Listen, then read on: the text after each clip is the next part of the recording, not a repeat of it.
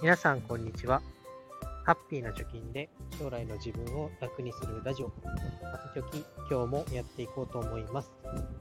このラジオでは、子供の高等教育費用、そして2032年までに1000万円を貯めるということで、えやっております。いくら貯まってんだとか、どうやって貯めてんだといううーのがですね、えーと、ブログの方に書いておりますので、えーぜひ、プロフィール欄から見に来てください。えー今日のテーマは、えー仮想通貨投資で大怪我をしない方法ということで、えーやっていきたいと思います。ちょっといきなり風が 強くなって、お聞き苦しいかと思いますけれども、すみません。えーこれでやらせていただきます。まず、大怪我をするっていうのは何かっていうと、まあ、大きな痛手を負う、まあつまりはお金を失ってしまうということが、まあ、大怪我だと思います。で大怪我をしちゃうと、まあ、やめる原因にどうしてもなっちゃいます。で、大怪我をしない2つの方法というのは、まず、信頼できる投資対象を選ぶ。そして、えー積み立てで投資をしていくということが、まあ、解決策になります。なりますというか、と思ってやっております。で、1個の、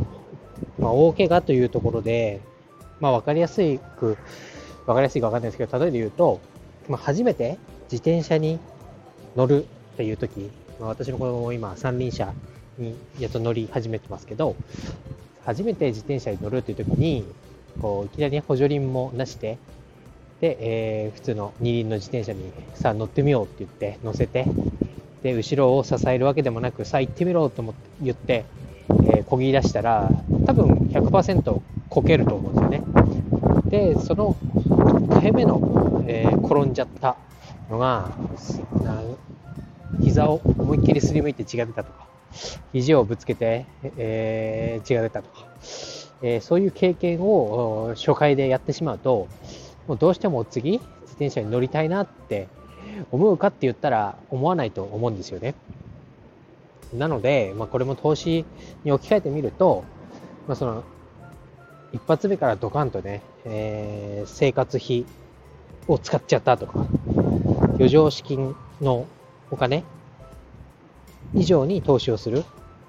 そして負けるっていう経験をしてしまうと、やっぱりもう投資ってやっぱり怖いもんだなとか、ギャンブルなんじゃないかとかっていう、えー考えがあ頭を覆ってしまって、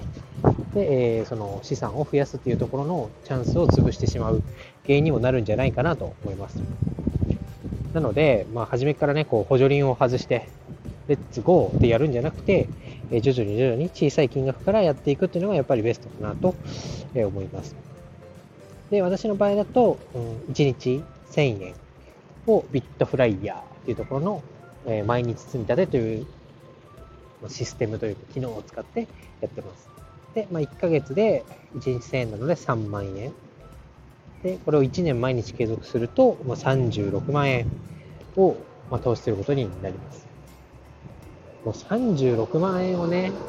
1回で投資しろって言われると、これはちょっとビビりますよね。まあビビんない方もいると思うんですけど、私はビビっちゃいますね。36万って、えー2ヶ月分ぐらい ?3 ヶ月 ?2 ヶ月分ぐらいかの、まあ、給料を一気にこう手放すみたいな感じなんで、まあまあビビると思うんですけど、まあ、そのビビってる私みたいに、まあ、初めての人とか資金力がないっていう人は、あのあとはね、仮想通貨以外にも、積立 NISA であったり、ジュニア NISA をやっていて仮想通貨に全振りできないみたいな方でも、毎日1000円を積み立てていく、コツコツやっていくことで、え36万円っていうのが1年で見たら、えー投資をしている、資産ができているよということになりますと。で、まあ、あと1個、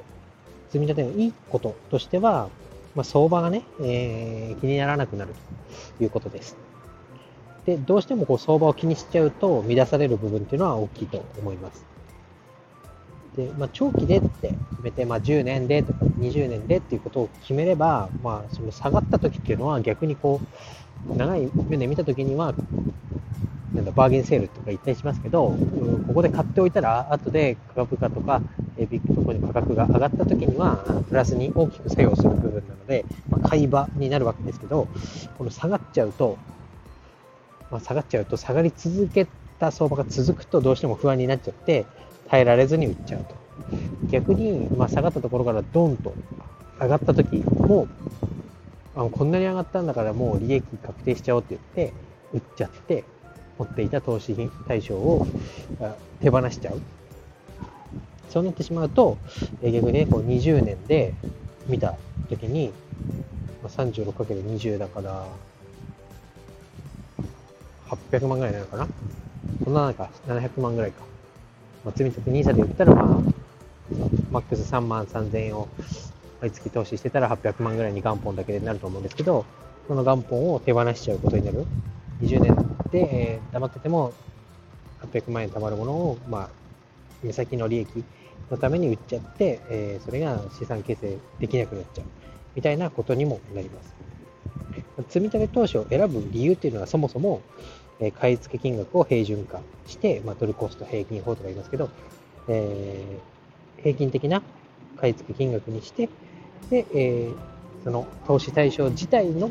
成長に、まあ、ベットするっていう投資になりますので、まあ、そもそもその短期でやるには積み立てては向かないっていうことを頭に入れて、えー、積み立てを始めてるのがいいのかなと思います。